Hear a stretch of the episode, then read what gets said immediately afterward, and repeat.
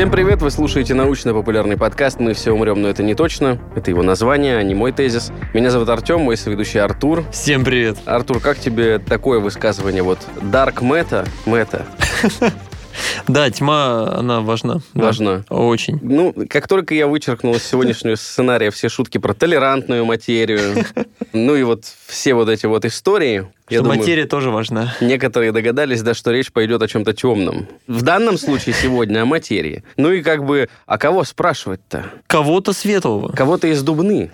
Мы подумали так и решили еще раз, в третий уже, пригласить ведущего научного сотрудника лаборатории теоретической физики, доктора физико-математических наук Антона Баушева. Здравствуйте, Антон. Здравствуйте. Вы у нас уже дважды были в гостях, рассказывали про гравитационные волны. Некоторые мои друзья поломали мозг об этот эпизод. Но я очень доволен, Про теорию например. относительности. Да, про теорию относительности. И мне кажется, что логичным, так скажем, продолжением наших с вами бесед будет подобраться и обсудить тему темной материи. Давайте начнем с самого простого. Почему она называется темная, если, как я понимаю, она прозрачная? Ну, во-первых, так звучит солиднее. Во-вторых, это же еще все возникло во времена, когда снимки были негативные. Ну, негатив, позитив, это же не нынешнее, это вот Full HD. Мгм. То есть, Поэтому- когда аналоговые были снимки? Ну, конечно, Мгм. конечно, конечно, фотопластинки, и вот там, ну, словом, тут, я думаю, нужно, если позволите, я очень широко отвечу. Мгм. Собственно, как люди узнали про существование темной материи? Мгм. Первое предложение о том, что темная материя существует, было высказано в 30-х годах таким очень известным швейцарским астрономом Цвикки. Это было вот сразу после того, как открыли галактики. Мгм. Ну, строго говоря, туманность Андромеды видно невооруженным глазом. Но были теории о том, что они принадлежат нашей галактике. А, То есть это маленькие какие-то Звезды. спиральные туманночки. То есть это А. не звезды, а вот какие-то спиральные туманности. Ну, звезд- Скопление. Да, звезд в них не различали. Мгм. И нашу галактику видели, это вот этот Млечный Путь. Все быстро поняли, что это вот э, такая Это плоский мы. блин. Мгм. А вот существуют ли другие блины? Причем наш блин мы видим, видим в очень экзотическом виде. Изнутри. Потому что мы, во-первых, изнутри, а во-вторых, мы сидим точно в его плоскости. А точно в плоскости блина находятся пылевые туманности. М. И поэтому у нас Млечный Путь кажется раздвоенным. Он закрыт пылевыми облаками. То есть два блина. Нет, блин, конечно, один. Но вот и когда вы смотрите на небо, то вот примерно от звезды Динеп, это Альфа-Лебедя, и так дальше к югу, он выглядит как будто немного раздвоенным. Он действительно, то есть эти вот э, Млечный Путь, ну, в Москве его, конечно, не увидишь, но он выглядит действительно раздвоенным. На самом деле он, конечно, не раздвоен, это просто пыль. Мгм. Из-за этой пыли мы не видим центр галактики, что очень обидно мне, как человеку, причастному к астрономии. И, кстати, если бы не эта пыль, то вот участок Млечного Пути в созвездии Стрельца, он сейчас как раз виден до полуночи, так вот, невысоко над горизонтом, он бы светил как луна. То есть он бы отбрасывал... Вот Млечный Путь был бы ярок, вот эта центральная область, Баудж, он давал бы яркость как луна, Если пыль убрать. если убрать вот эту космическую пыль. А пыль это что? Это газ? Нет, это именно пыль. Самая обычная пыль, уверяю вас. Газ там тоже есть, но он прозрачный. А вот пыль, ну, это вот э, действительно частицы, в том числе силикатные, там еще какие-то. То есть это именно пыль, твердая. Это то, что не успело поучаствовать в формировании там планет, э, звезд. Да, да, да, да. Оно когда-то, кстати, было выброшено из каких-то звезд. Это тоже не просто так, потому что в первичном-то веществе пыли не было. И это уже наделали звезды. А потом вот эти газопылевые туманности, они сжимаются, образуются вот звезды, планеты и так далее. Ну, то есть мы как вот стакан воды налить, и туда пару капель молока, и вот оно там чуть-чуть так... Да, да, можно сказать и так. Понятно, хорошо. Я понял, что темная материя, помимо того, что мы ее, вот буквально нам нечем ее уловить, то есть нету там условно линейки, которой ее можно измерить визуально, она помимо этого еще и не вступает в взаимодействие с обычной материей. Вот я, наша планета, это все материи.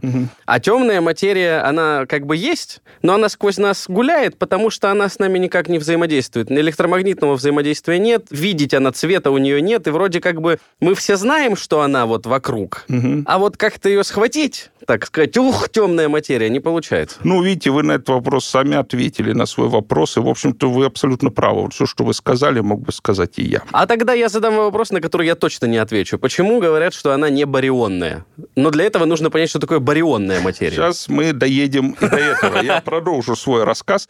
Так вот, Цвики, Цвики. да, сделал он следующее. Он наблюдал, есть скопления галактик, в том числе плотные, там Мгм. тысячи галактик, натурально вот как облако, и они летают, но у них плотность к центру выше, к краям меньше. Ну, меньше пространства между ними, они такие. Да-да-да. Очень много людей в коммуналке. Да-да-да, вот есть такие шаровые звездные скопления из звезд, а это вот такая же, но из галактик. Ого! Да-да-да, а вы думали?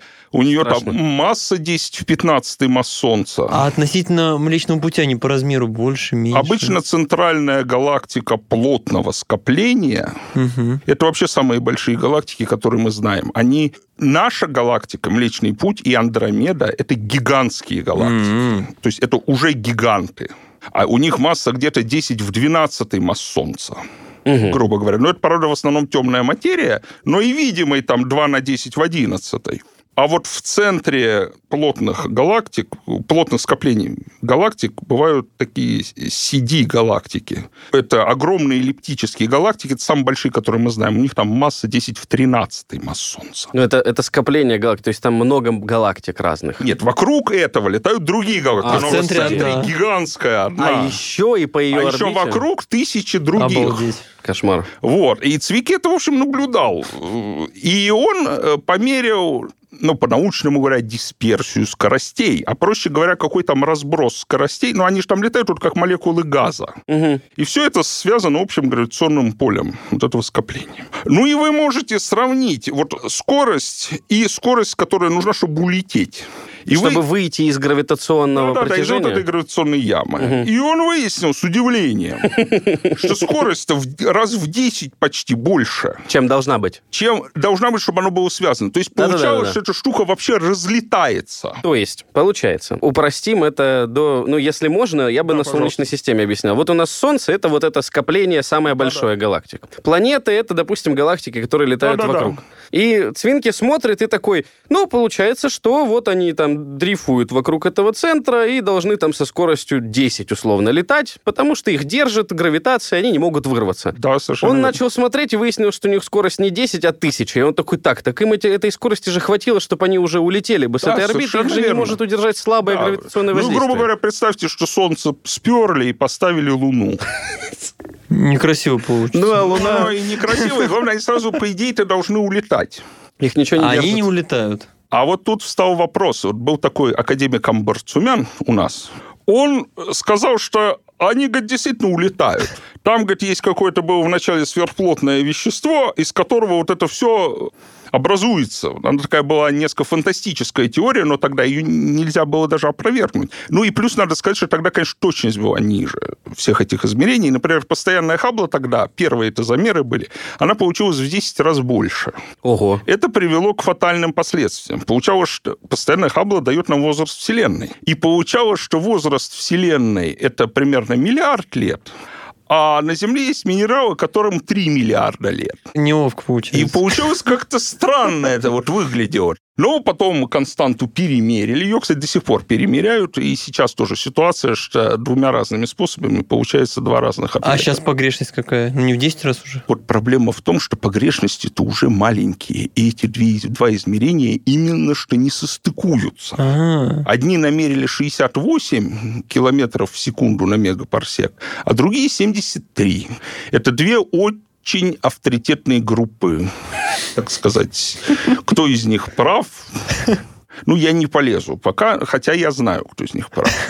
Вот. Но, э, тем не менее, вот и Цвики предположил, что там есть какая-то невидимая компонента, которая добавляет массы и делает это все связанным. И вы знаете, ему никто не поверил. То есть некоторые воспринимали это серьезно, а некоторые... Ну а как поверить? Он говорит, там э, еще что-то есть, что дает вот в пять раз больше Но мы не да, видим и не массы, и знаем. поэтому оно все держится вот вместе. Да-да-да. А его спрашивают, что? Он говорит, ну что-то есть, ну вы- мы не видим, но там есть оно. Поверьте.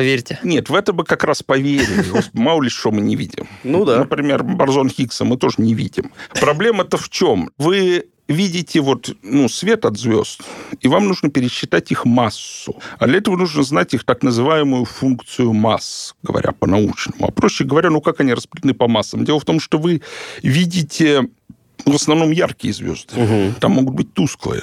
Вот, например, из ближайших 100 звезд к нам, ну, казалось бы, они вот самые близкие. И должны быть самые яркие. И должны быть самые яркие. А одну из них открыли, по-моему, в 2006 году, которая, по-моему, на шестом где-то месте от нас по расстоянию. Угу. Звезда Барнарда, так называемая, летящая, ее тоже видно только в бинокль. Хотя ближе нее к нам, по-моему, только три звезды, из которых одну, одну вообще видно только очень сильный телескоп.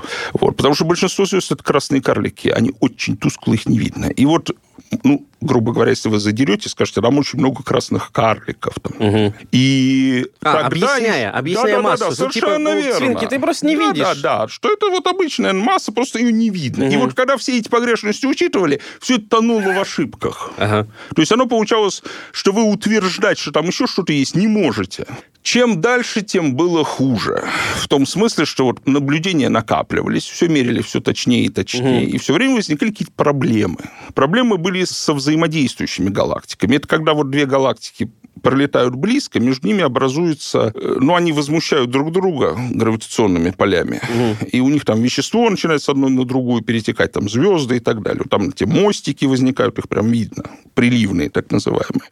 И вот граждане там как-то пытались это посчитать, темной материи, Еще конечно, не никто не знал, что она угу. есть. Ну, тогда что? Ньютон. И вот мы там считаем... Ну, и... закон Ньютона, вы Да, закон Ньютона. И там ничего не получалось. То есть, ну, были проблемы. Но, опять-таки, чтобы утверждать, что там ошибка, не Нужно хватало посчитать. статистики. Но на полном серьезе к 60-м годам, я вот просто читал во вполне серьезных книжках, что говорили, что на галактических размерах, видимо, физические законы не совсем действуют. То есть, вот продолжалось как что-то вот приходилось все до предела выкручивать, чтобы оно влезло. Угу. А это всегда дурной знак.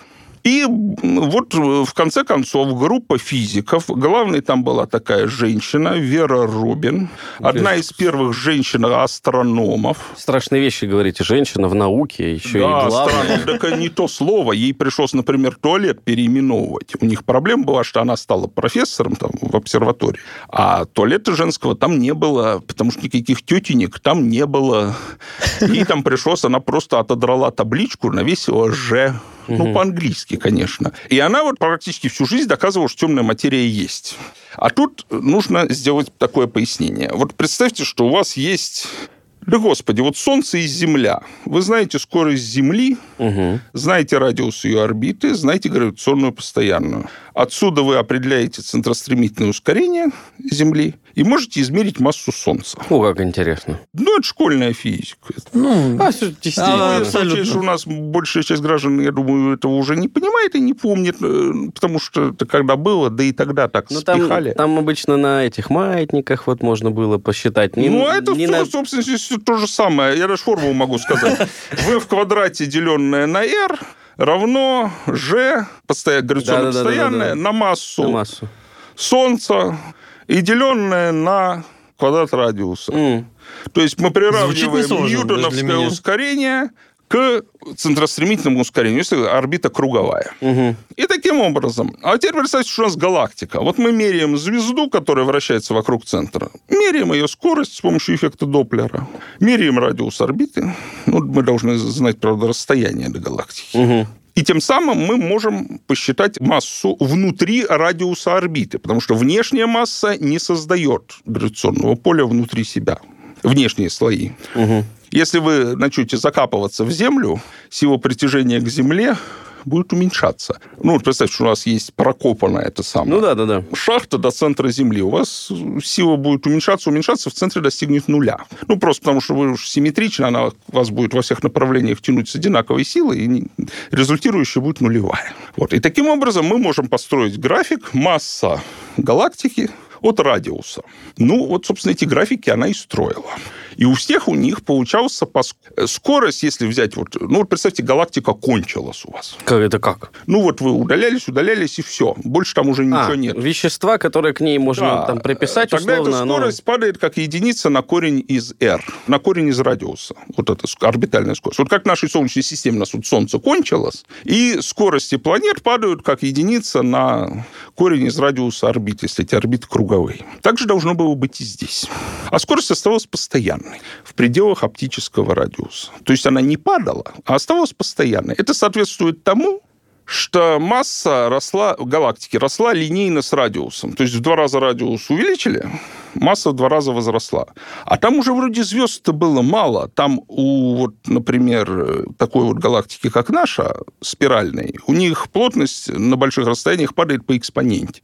Это было подозрительно, но ее заклевывали, опять-таки, потому ну, что все я, тонуло я в ошибках. Остановлюсь на этом. То да. есть получается, что чем дальше мы от центра, тем плотность меньше. Плотность меньше, конечно. Вот, то есть ближе к центру больше-больше небесных тел, ну, притянуто. Да. Чем дальше мы отдаляемся, тем меньше. А по расчетам мы смотрим, и картина должна быть наоборот абсолютно зеркальная. То есть чем дальше мы от центра, тем, тем больше меньше. радиус, то есть больше вот это вот нет, площадь. Нет, вы на объем сферического слоя забыли помножить. Поэтому вот эта вот постоянная скорость соответствует тому, что плотность падает как единица на r квадрат. Угу. Но все-таки это не экспонент, это гораздо медленнее. Да, да, да, да. Ну, короче, все равно, получается, вычисления показывали, что должно быть больше каких-то объектов. Да, да, да, да, да. Что с там, массой. Да, что там масса спадает медленно, медленно а да. яркость спадала явно гораздо быстрее. Но опять-таки ее поднимали, ну, не на смех, но и никто ей особо не верил, потому что все опять-таки тонуло в ошибках. Хотя с каждым шагом это становилось все подозрительнее и подозрительнее. То есть чем точнее начали Но обсчитывать? она их все-таки добила.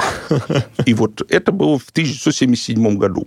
Вот как раз я родился, и вот наконец Вопрос закрыли. был доказан... Нет, только открыли. Все-таки доказано что существование темной материи в том смысле, что после этого сообщество приняло это угу. как факт. Хотя и не все, сейчас я скажу, какие там были варианты. Дело в том, что они взяли радиотелескоп вместо оптического. И уже далеко за границей диска где уже нет звезд. Ну, как сейчас, правда, наблюдали, там звезды все-таки есть, но их совсем уж мало. Угу. Это буквально единичные объекты. И там имеются отдельные облачка газа, которые, естественно, тоже вращаются вокруг центра галактики. И выяснилось, что этот плоский хвост так и продолжается. То есть там уже решительно ничего нет. Гало, как вот Да, гало, ученые. совершенно верно. А есть некое невидимое гало. Но так как на фотографии оно черное, там же просто ничего, ничего нет. Ничего нету, да, буквально. Вот так ее и назвали. Темная материя. И там уже э, съехать как бы с темы было невозможно, потому что там продолжался линейный рост, при том, что ну решительно ничего нет. А радиотелескоп показывает, что... Что продолжается нарастание вот этой массы, то есть скорость угу. не падает. Как единственный корень из R, скорость не падает. Она так вот остается угу. примерно плоской. Этому было дано тогда два объяснения. Первое. Но здесь я вот должен ответить на ваш вопрос про барионную материю. Вот, Что да. такое барион? Откуда это слово-то появилось? Слово это появилось от греческого «тяжелый». Дело в том, что есть я сейчас сначала заумно скажу. То есть частицы, которые вступают в сильные взаимодействия и которые при этом не имеют цвета в квантово-механическом смысле этого Вот слова. это уже сложно. Ну, его к лешему. Но сильные нам... взаимодействия, ладно, это электромагнетизм, правильно? Нет. Нет. Это а, это слабые? Сильно... Нет. Так. Слабое – это одно, сильное – это второе, а электромагнетизм – это третье. Они Я помню, что три. По так. силе. Есть еще гравитационное Гравитационное самое, самое слабое. слабое. Да, совершенно верно. Так вот, я вам проще скажу. Давайте. Барионы, это вот для большинства граждан достаточно сказать, что это протоны и нейтроны. Ядро атома. Да, которые входят в ядро. На самом деле есть много других барионов, но они нестабильны. Нейтрон тоже нестабилен, он сам по себе распадается, он стабилен именно в ядре. А, вот оно как. Угу. А так он у него где-то минут через 15 он превращается в протон, угу. ну, в протон, электрон и нейтрину. Так, и барионы это вот у нас да, ядерные. протоны и нейтроны. Говорят, а что барионная это? Зафиг она барионная. А дело в том, что вот обычная материя, она практически вся масса, она из ядер состоит. Что там есть? Ну, там есть фотоны, которые летают, но это излучение, но его плотность при обычных условиях очень мала.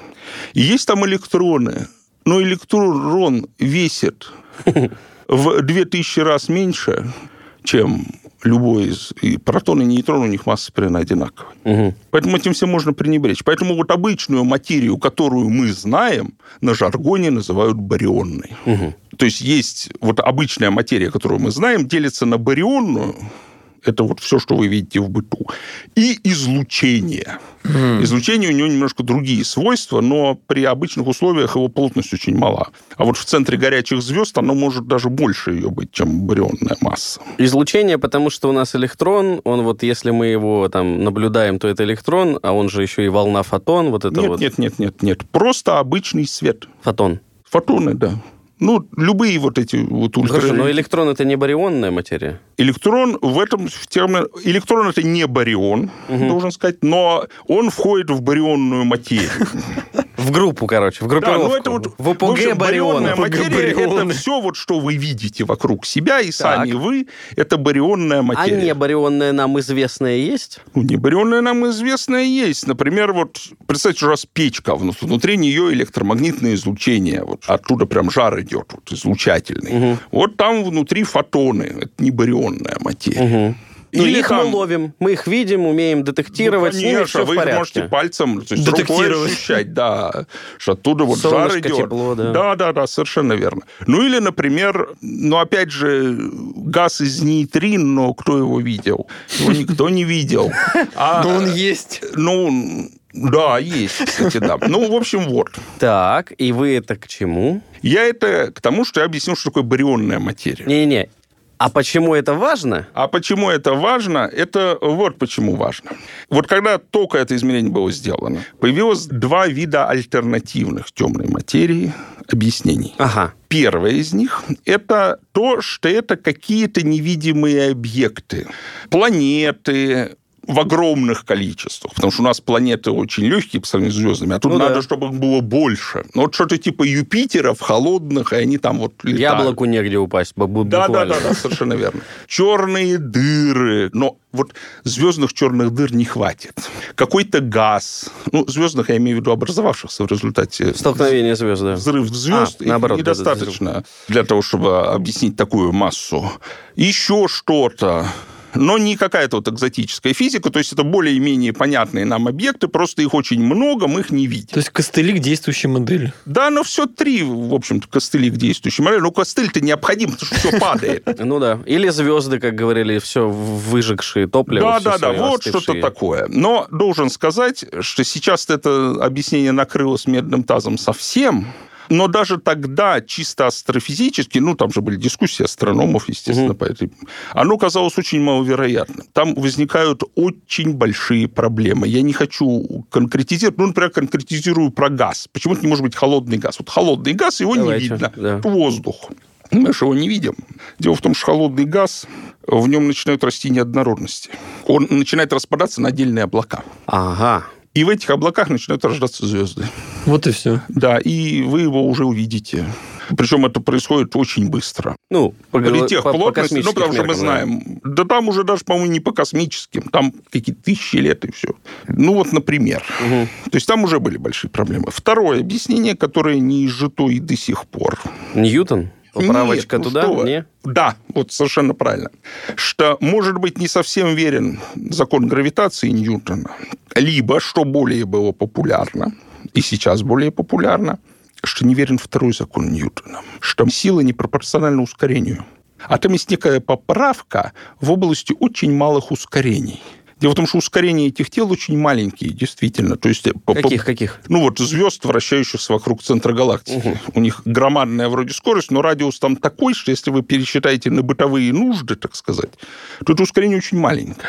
И были и есть гипотезы, что вот мы можем поменять закон гравитации немножко и немножко поправить второй закон Ньютона. Ну, то есть на земном пространстве у нас закон Ньютона условно. Есть у меня тележка тяжелая, вот мне чем быстрее ее нужно катить, тем больше силы нужно приложить. То есть вот... Нет, это с тележкой плохо, потому что тележку это не педагогично, там у вас трение, которое не Ну, учитывает. понятно, погрешность. А вот Это всё много. ракета, вот чем больше вы хотите придать ей ускорение, Да-да-да. тем больше вам нужно приложить силу. Силы. И они пропорциональны.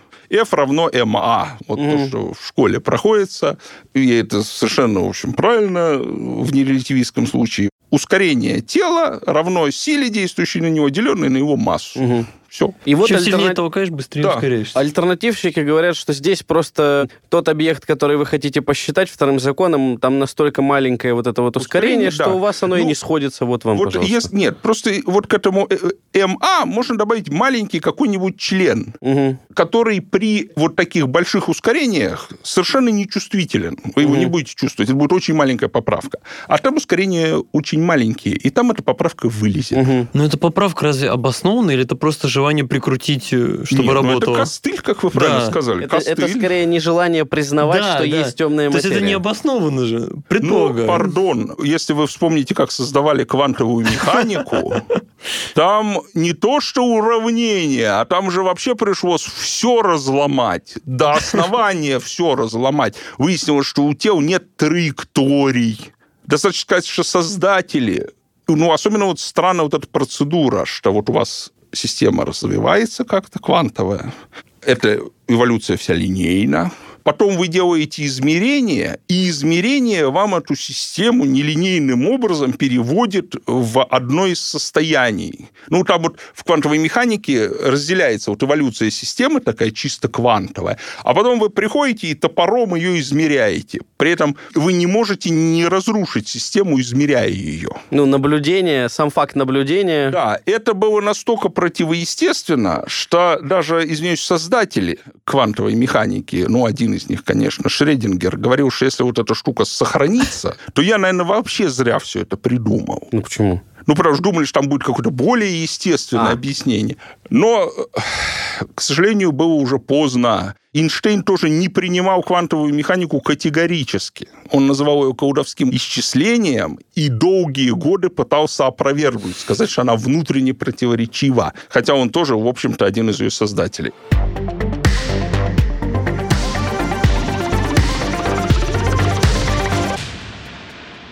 Я еще хотел зацепить один момент вот с движением этих объектов, Мгм. где вылезла необходимость добавить что-то, чтобы объяснить, Да-да-да. что происходит. То есть так-то в целом до, я так понимаю, 20 века э, астрономы относились к вопросу темной материи, как там люди допотопные до воздуха. Ну, мы его не видим, значит, ничего и нету. А потом, когда вот придумали там наши античные философы, что есть, все вот уменьшается до атомов и так далее. Ну, не суть. Они же еще что наблюдали? Смотрят в телескоп, видят объект, ну, допустим, вот э, вытянули вы руку и вот смотрите на нее, а за ней еще фонарик.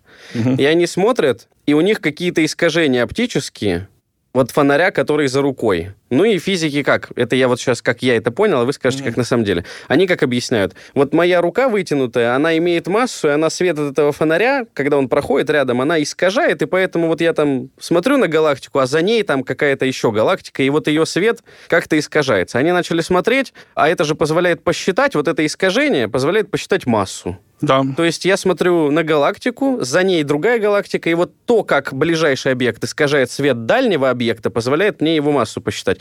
Начали смотреть массу, а для такого искажения там вес должен быть, ну, там, в 10 раз больше, условно. Ну, там все еще интереснее на самом деле, но это я чуть позже расскажу, потому что уже третья, так сказать, революция в деле темной материи. Но вы абсолютно правы. Действительно, если у нас есть за скоплением галактики дальняя галактика, Ну, фонарик и фонарик за ним, да, да, условно. да, да, да, то вот это вот скопление работает как линза.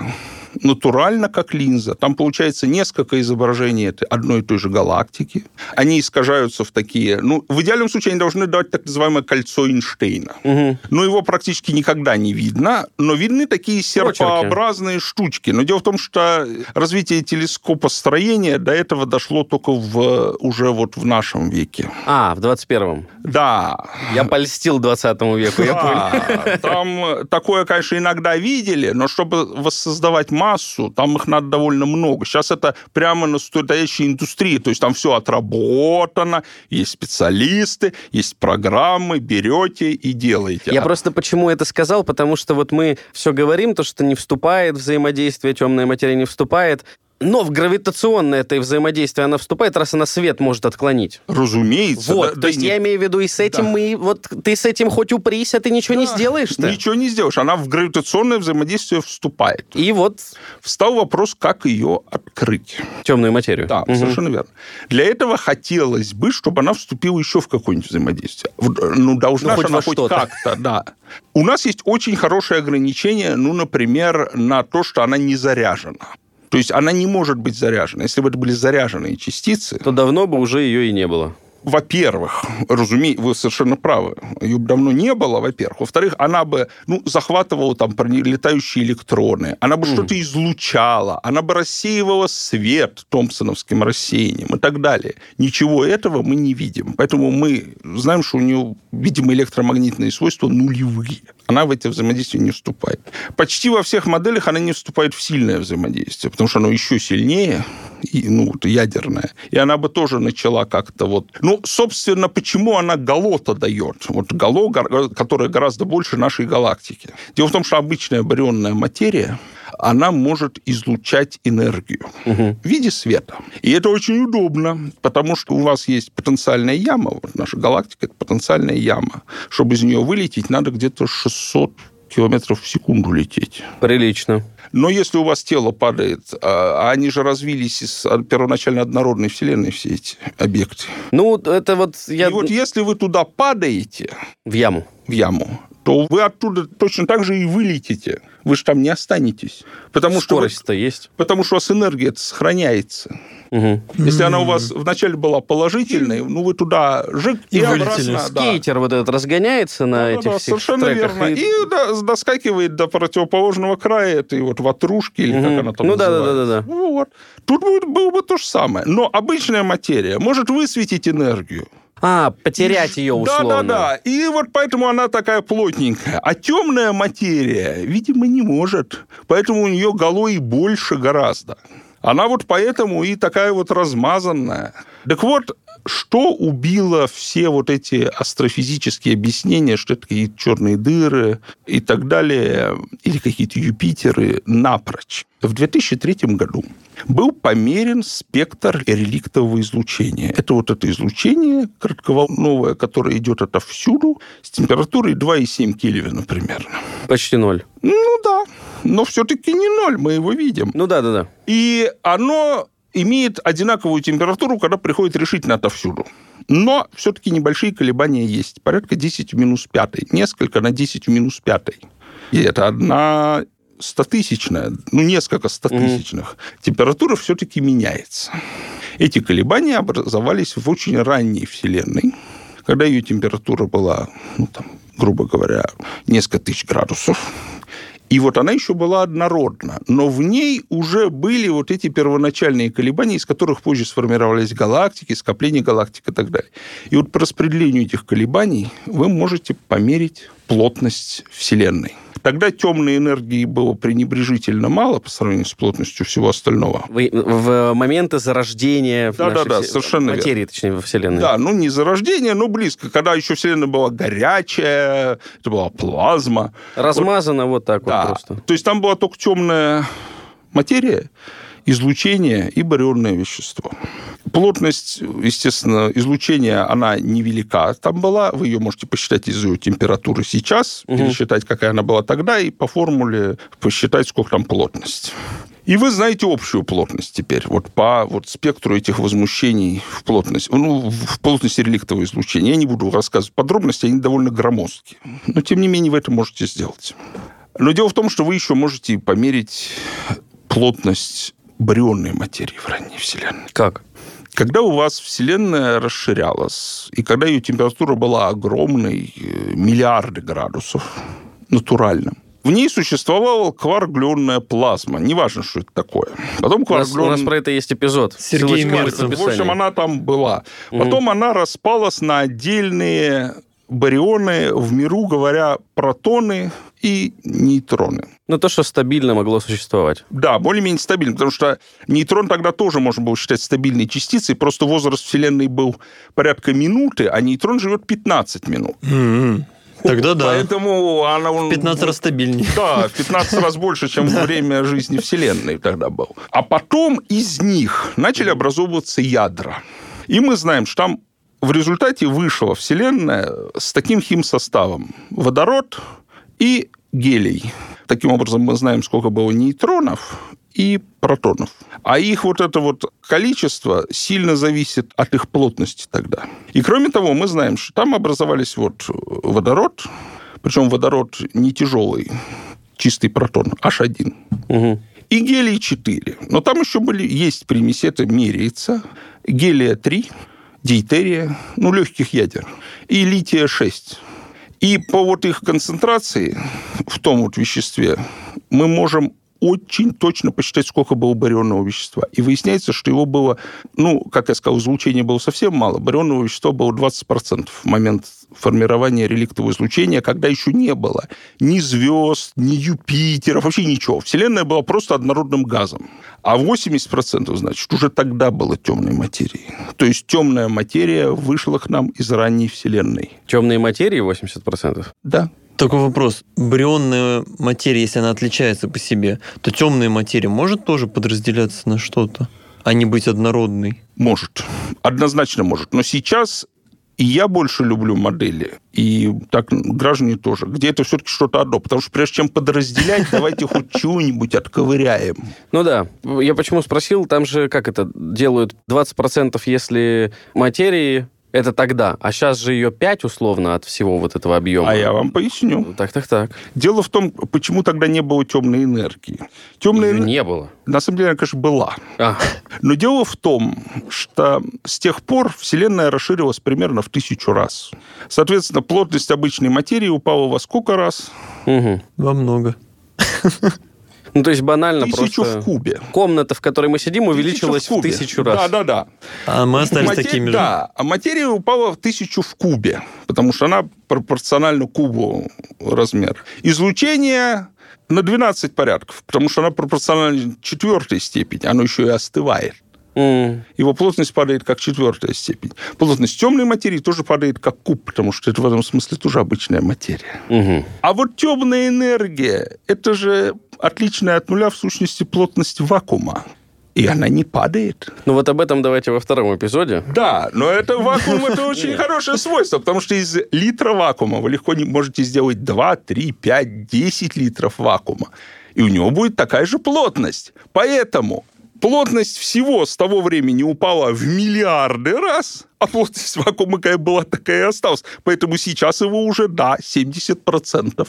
Видите, как выгодно не только потому, что раздулось. Мы потихоньку проигрываем эту битву темной материи. темной энергии. Темной энергии, да-да-да. И вакуумы. Не, ну, Ну, это одно и то Ну же, да. да.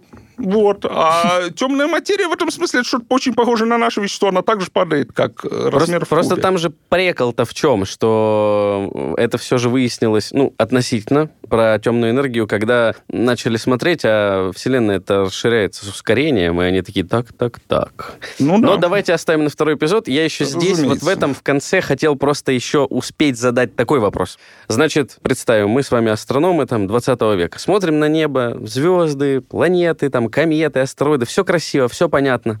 Тут проходит время и говорят, слушайте, ребят, мы тут посмотрели вот количество, точнее, срок жизни Вселенной знаем и так далее. И что-то получается, что это все бы не сформировалось просто потому, что массы-то не хватает для того, чтобы газ в прото там планетные вот эти все штуки или там в звезды и так далее. И когда начали уже рассматривать темную материю как что-то, что действительно есть, появилась такая модель. Вот представьте пористую структуру губки, Мгм. и это как бы темная материя. И на нее начала, точнее, благодаря ей, обычная материя, из которой мы с вами состоим, получила как бы условия, в которых она может таки сформироваться. То есть в целом ей недостаточно своей массы, чтобы укрупняться, усложняться, превращаться в что-то сложное, молекулы, ДНК, вот это вот все. Это очень сложно, это даже простые. То есть получается, что темная материя создала вот эту вот структуру какую-то, которую сегодня там так или иначе можно посмотреть, а на нее уже осела, как бы, мягко говоря, на ее массу большую, хорошую большую массу, осела масса вот наших обычных материальных вещей. А где вы это прочитали? Ну, очень много источников, вот что-то... Знаете, это совершенно правильно. Я поясню, почему. Мгм. Вот я вам сказал, что возмущение плотности во времена, когда формировалось реликтовое излучение, это несколько на 10 минус 5. Пятый. Если вы решите уравнение или в книжку посмотрите, амплитуда возмущений, Ну, то есть, а, да, отклонений вот да-да-да, вот это, вилка. Ага. да-да-да, растет пропорционально расширению Вселенной. Вселенная в два раза расширилась, амплитуда в два раза выросла. Ого. Теперь Вселенная с тех пор расширилась в тысячу раз. Если мы умножаем несколько на 10 минус 5, в тысячу раз получается несколько на 10 минус 2. То есть Вселенная должна быть по-прежнему однородна, без всяких звезд, галактик, скоплений галактик. А это должен быть по-прежнему Газ. однородный газ, но с некоторыми вот э, на, на несколько процентов колебаниями плотности.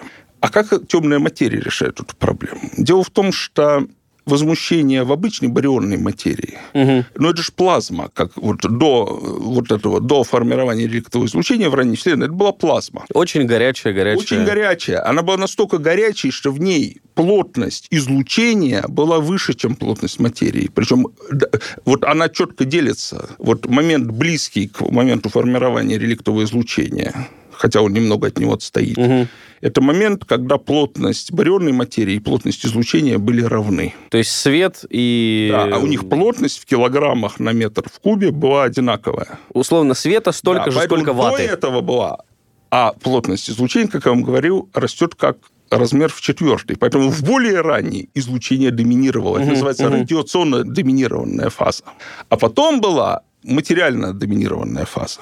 Так вот, у вас возмущения не могут расти в плазме, потому что в нем есть фотоны, ну вот свет. А свет вы ничем не удержите, он зараза распространяется, Ну, его пофигу. гравитационным полем, он, ну, он- у него красное смещение, но в принципе он улетит никуда, вы его не сможете удержать. Ну, то есть места нет стало больше, Вселенная увеличилась, Дело не стало этом. больше. Она гасит все эти возмущения. Вот за счет того, что это все вылетает, Ага. вот где-то у вас горка сформировалась, оттуда тут же масса, там, естественно, тут же стало горячее, и масса тут полетела. Все, я понял. То есть э, нету фактора никакого сдерживающего, Да, чтобы это она дальше росло. всё- да, оно просто все делает, что все вот Уравняется. оно- уравнивается, да. Прекрасно. А вот темная материя нет, она же не взаимодействует с излучением.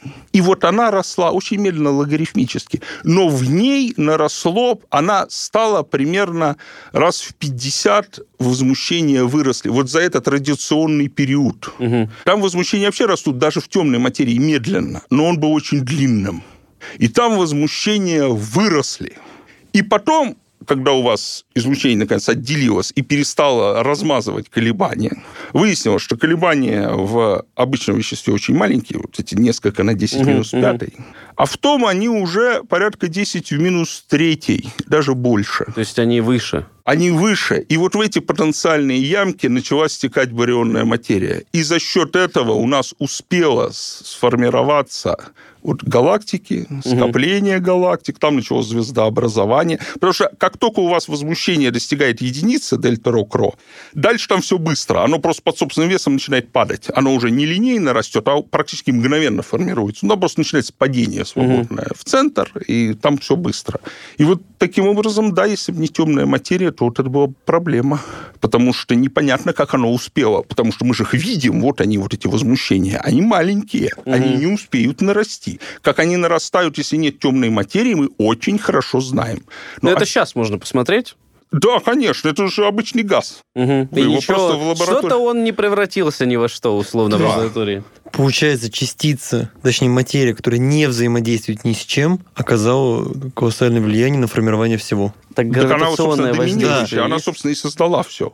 Она создала, так сказать, Нет, э, ткань в матрицу, в которую барионная материя просто туда упала. Вот я про это говорю, так интересно, а в самом начале мы говорили, ни с чем не взаимодействует, кроме гравитационного. Вот. Но этого мало, видишь, Да. только потому, что вот это маленькое гравитационное воздействие, оно позволило создать в том, вот что оно эти- не маленькое. Главная сила гравитационного воздействия состоит в том, что есть заряды только одного знака. Вот у космических тел электрический заряд очень маленький всегда. Потому что всегда вокруг есть плазма, и если оно как-то там зарядилось, ну, это все тут же стечет в проводящую плазму, и все. А у вас равное количество положительных и отрицательных зарядов.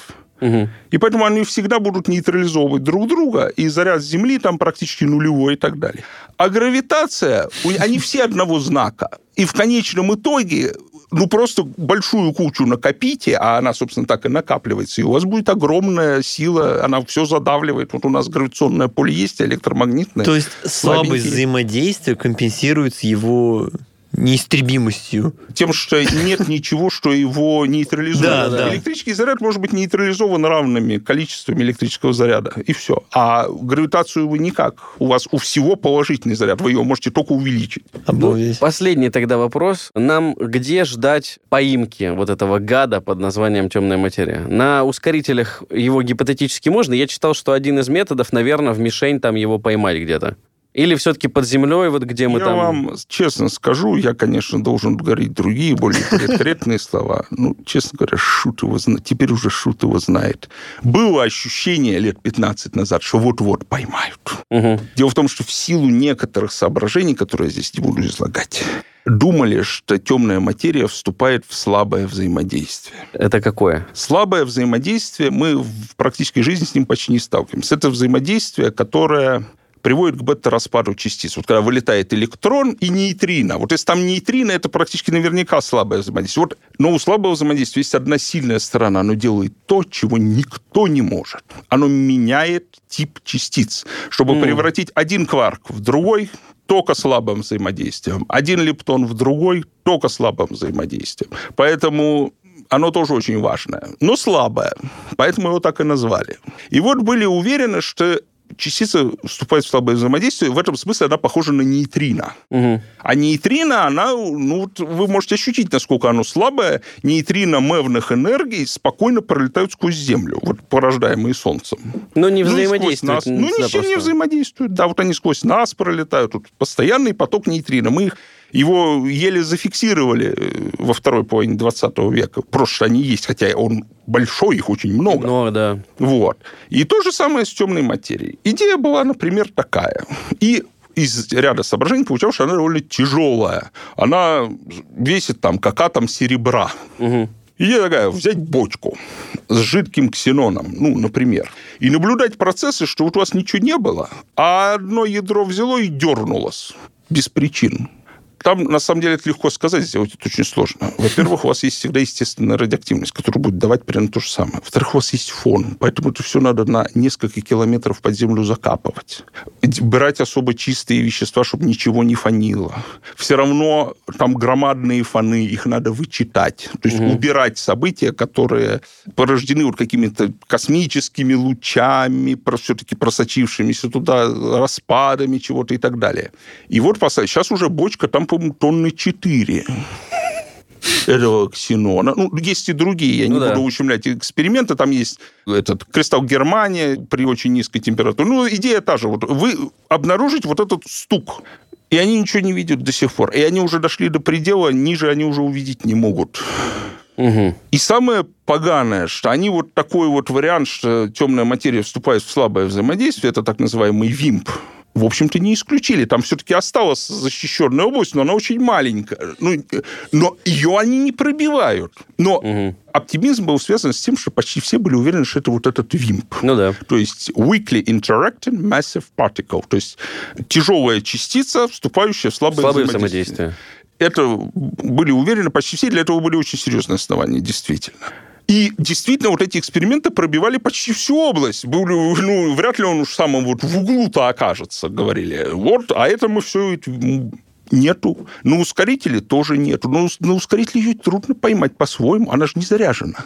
Там искали процессы, что у вас две частицы столкнулись, и очень много импульса куда-то исчезло. Угу. То есть все, что вы видите, полетело почему-то в один угол. Это означает на практике, что что-то полетело в другой угол, но вы его не видите.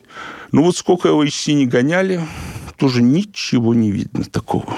И Тут ведь есть модели, в которых она вступает в слабое взаимодействие, а есть ведь модели, в которых она вступает только в гравитационное. И вот как ее ловить тогда? В общем, я бы сейчас не дал прогноз. Темную материю могут открыть через год, а могут и через сто лет не выяснить, что это такое. Но одном я уверен, она есть. Потому что на самом деле вот единственная альтернатива – это модификация гравитации, угу. о которой мы говорили. Но она встречается со все большими и большими трудностями. Посмотрите, что такое туманность пуля. Вот это как раз то, что вы говорили. То есть есть два скопления галактик. Оно вот, вот угу. эта вот туманность пуля очень сильный удар нанесла по всей этой теории. На самом деле в скоплении галактик основная масса сосредоточена в газе, в который это скопление погружено. Он очень разреженный и очень горячий, он светит в рентгеновском свете, у него температура десятки миллионов градусов. Теперь представьте, что два скопления столкнули. Что должно наблюдаться?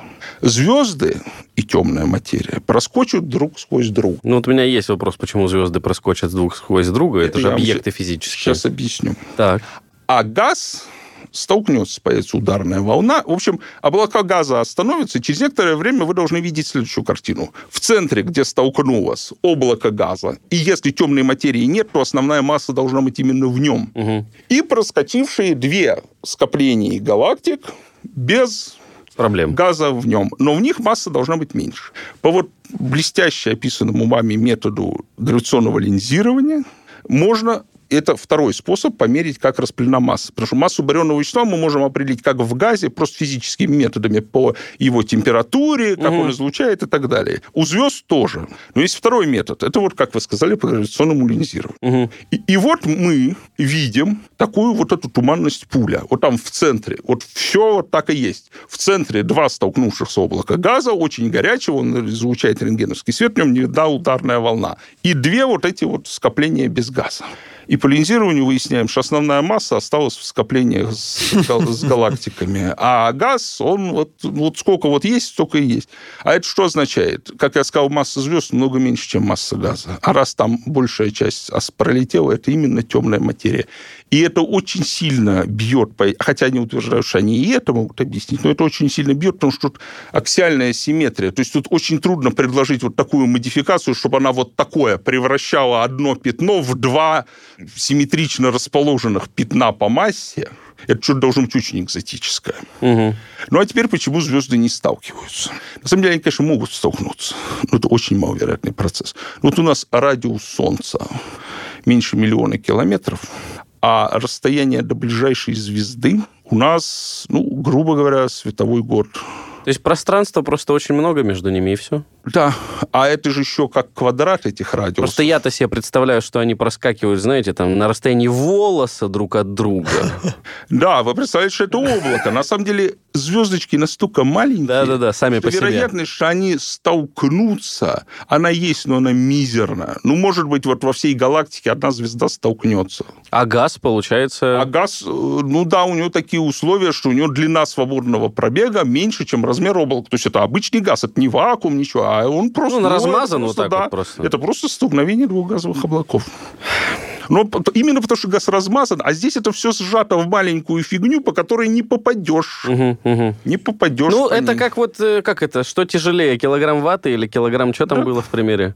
Да э, чего угодно, ну, там, по-моему. гвоздей, да. да, условно. Вата, ее килограмм, это вот, огромный, это газ. Да, да, да. Попробуй не попади по таким куском ваты, по такому же куску ваты. потому что он все равно сталкивается. Да, они большие. А... Хотя она и рыхлая. Большое спасибо, Антон, очень интересно. Успехов вам, нам всем не сойти с ума от осознания того, что вроде все понятно, а вот что-то как-то поймать. Ну, с ума сходят от другого в основном. Ну, спасибо вам за внимание. Ссылочки на все эпизоды предыдущие, в которых вы участвовали, будут. И, уважаемые слушатели, ждите в следующей встрече нашей с Антоном, где мы уже поговорим про темную энергию. Там будет, я думаю, не менее интересно. А уж с таким-то багажом знаний, которые вы здесь получили, будет явно попроще понять, И понятно. о чем там речь. Всего хорошего, успеха. Всем пока. Взаимодействуйте совсем слабо, сильно. Ни в чем себе не отказывайте.